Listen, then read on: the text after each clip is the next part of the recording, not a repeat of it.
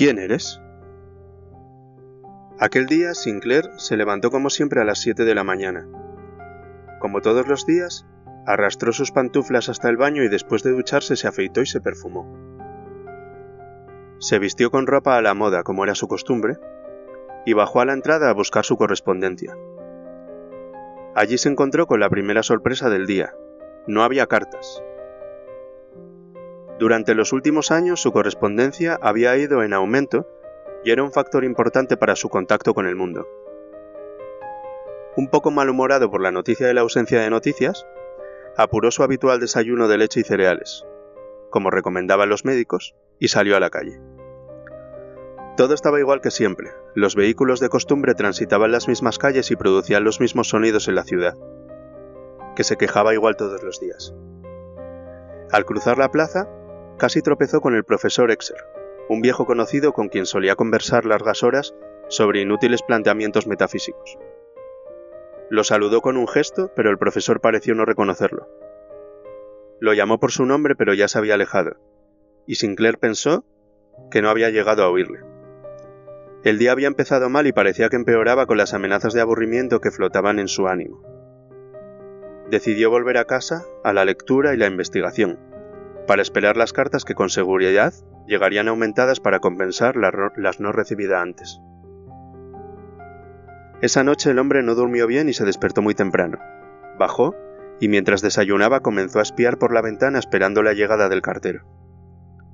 Por fin lo vio doblar la esquina y su corazón dio un salto. Sin embargo, el cartero pasó frente a su casa sin detenerse. Sinclair salió y lo llamó para confirmar que no había cartas para él pero el cartero le aseguró que nada había en su saco para ese domicilio. Y le confirmó que no había ninguna huelga de correos ni problemas en la distribución de cartas de la ciudad. Lejos de tranquilizarlo, esto le preocupó todavía más. Algo estaba pasando y tenía que averiguar de qué se trataba. Se puso una chaqueta y se dirigió a casa de su amigo Mario. Apenas llegó, se hizo anunciar por el mayordomo y esperó en la sala de estar a su amigo, que no tardó en aparecer. Sinclair avanzó al, encuentro del dueño de la casa con los brazos extendidos, pero este se limitó a preguntar Perdón, señor, ¿nos conocemos? El hombre creyó que era una broma y rió forzadamente presionando al otro para que le sirviera una copa. El resultado fue terrible. El dueño de la casa llamó al mayordomo y le ordenó echar a la calle al extraño, que ante tal situación se descontroló y empezó a gritar y a insultar dando aún más motivos al fornido empleado para que lo empujara con violencia a la calle. Camino de su casa se cruzó con otros vecinos que lo ignoraron o actuaron con él como si fuera un extraño. Una idea se había apoderado de su mente. Había una confabulación en su contra, y él había cometido una extraña falta contra aquella sociedad, dado que ahora lo rechazaba como algunas horas antes lo valoraba. No obstante, por más que pensaba, no podía recordar ningún hecho que pudiera haber tomado como ofensa, y menos aún alguno que involucrara a toda una ciudad. Durante dos días más se quedó en casa esperando correspondencia que no llegó, o anhelando la visita de alguno de sus amigos que, extrañado por su ausencia, tocará su puerta para saber de él. Pero no pasó nada, nadie se acercó a su casa.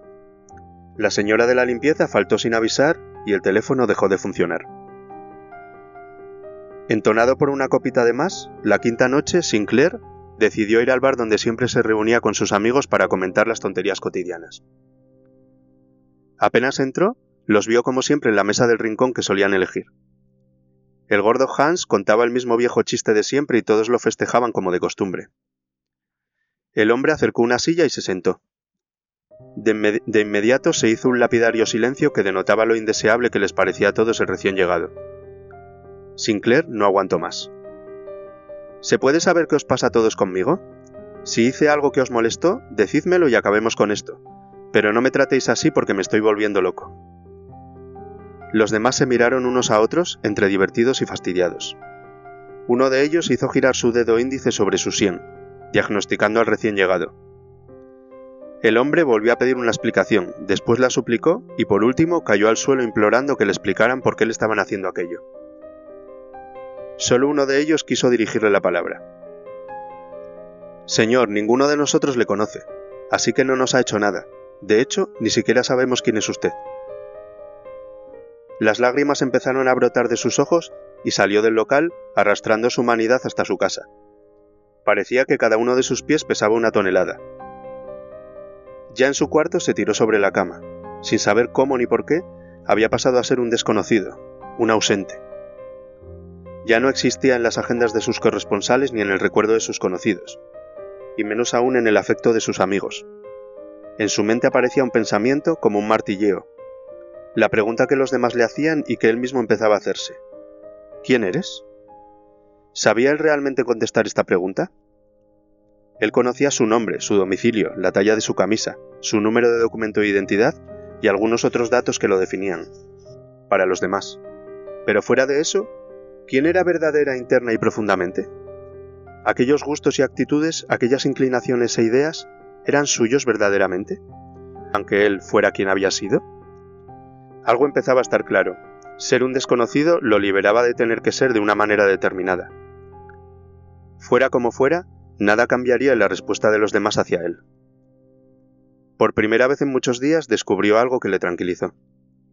Esto le ponía en una situación que le permitía actuar como quisiera sin buscar la aprobación del mundo. Respiró hondo y sintió el aire como si fuera nuevo, entrando en sus pulmones. Se dio cuenta de que la sangre le fluía por las venas, percibió el latido de su corazón y se sorprendió de que por primera vez no temblaba. Ahora que por fin sabía que estaba solo, que siempre lo había estado, que solo se tenía a sí mismo, ahora podía reír o llorar, pero por él y no por los demás. Ahora por fin lo sabía. Su propia existencia no dependía de los demás. Había descubierto que le había sido necesario estar solo para poder encontrarse consigo mismo.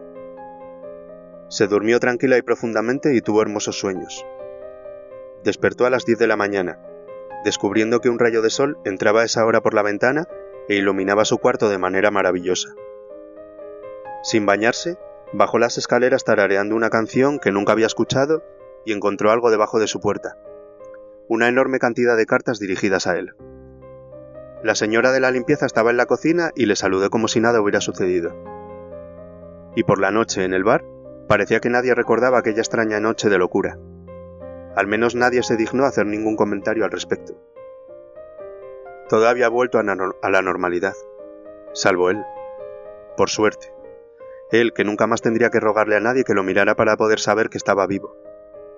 Él que nunca más tendría que pedirle al exterior que lo definiera. Él que nunca más sentiría miedo al rechazo. Todo era igual, salvo que aquel hombre jamás olvidaría quién era.